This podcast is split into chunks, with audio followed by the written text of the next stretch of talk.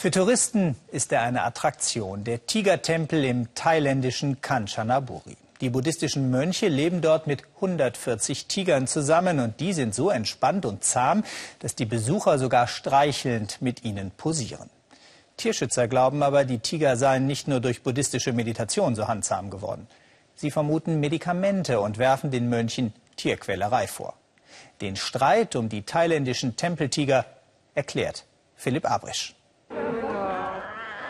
Schmusen, füttern, kitzeln, knipsen, hautnah mit einem Raubtier. Welch ein Erlebnis im berühmten Tigertempel in Thailand. Ich liebe Tiger über alles. Sie sind wunderschön. Ich wollte hier schon immer hinkommen. Heute habe ich Geburtstag und da gönne ich mir was Besonderes. Mönche beten für die Tiger. Sie haben ein Paradies schaffen wollen für den König des Dschungels. Ein Vorbild für den Artenschutz, einen Streichelzoo für Raubtiere und Touristen. So sehen die Tiger aus, wenn sie groß und kräftig sind. Aber sie gehen brav an der Leine, wie ein kleiner Pudel. Und es wird noch schöner. Fotoshooting im Raubtiergehege, ein Erlebnis für die ganze Familie. Hier der Tiger beim Jungen auf dem Schoß, dort drüben mit Onkel, Tanten, Oma, Opa. Bilder wie bei der Großwildjagd, allerdings mit lebenden Tieren. Ungefähr 140 Euro kostet so ein Tag. Nervenkitzel inklusive. Guck mein Hemd, so viele Löcher drin. Du musst wirklich aufpassen. Andererseits, sagt der Pfleger, die Tiger sind mit Menschen aufgewachsen. Sie haben nie blutiges Fleisch bekommen. Deshalb sind sie so zahm. Rundgang mit dem Tempelvorsteher. 147 Tiger haben die Mönche und ihre Helfer bis heute großgezogen. Nicht alle sind so freundlich zu den Besuchern.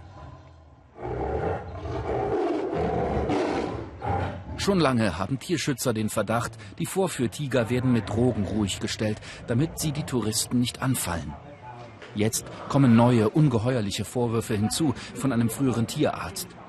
Der Tempel habe seine Tiger allesamt illegal gezüchtet und noch schlimmer, die Mönche hätten einzelne alte Tiere sogar für Geld ans Messer geliefert.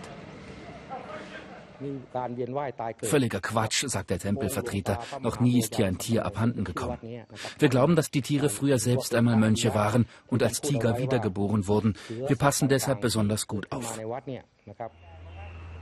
Die Staatsmacht will dem Verdacht nachgehen. Vorgestern, am Freitagmorgen, Razzia im Thai-Style. Mönche, Pfleger, Ranger, Polizisten, Journalisten, Touristen, alle durcheinander. Und mittendrin die Raubtiere. Hat der Tempel seine Tiere illegal weiterverkauft?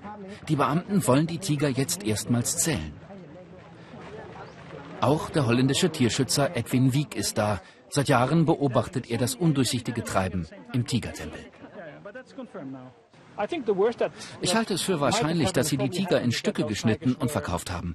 Ein männlicher Tiger ist viel wert. 10.000 Dollar an der Grenze zu Laos. An der chinesischen Grenze schon doppelt so viel. Wenn drei Tiger fehlen, das sind 60.000 Dollar. Das ist eine Menge Geld. Und ich bin ziemlich sicher, deshalb wurden sie verkauft.